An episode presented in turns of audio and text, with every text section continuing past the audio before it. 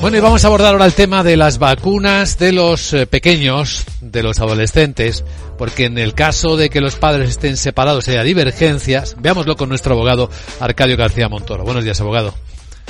Buenos días, Vicente. ¿De qué hablamos? Pues hablamos de una decisión que se puede complicar, pero como ocurre con cualquier otra que sea clave en un escenario de ruptura de pareja, ¿no?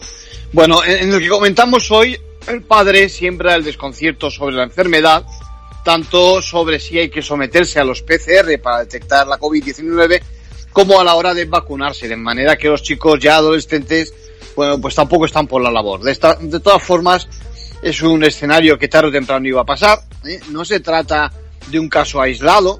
Además, tenemos muchos antecedentes en el resto de las vacunas del calendario y recientemente recordemos que justo hace un año nos encontrábamos con negativas de acudir a la escuela por parte de algunos padres. Bueno, ¿y qué ocurre en estos casos? ¿Decide su señoría o decide quién decide? Pues eh, como no se trata de una sola decisión, sino que pueden ser varias las cuestiones de tipo sanitario. En este caso, elige cuál de los progenitores tiene que tomar esa decisión, ¿no?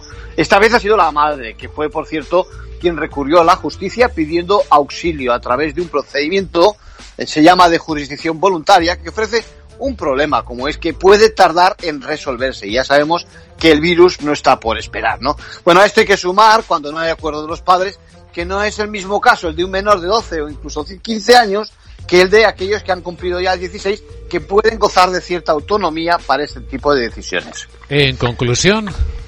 Bueno, pues como desde el punto de vista sanitario, Luis Vicente, la vacunación comporta más beneficios que riesgos y el principio que rige es el del interés superior del menor, toca aparcar las desavenencias familiares y proceder a la vacunación. Gracias, abogado.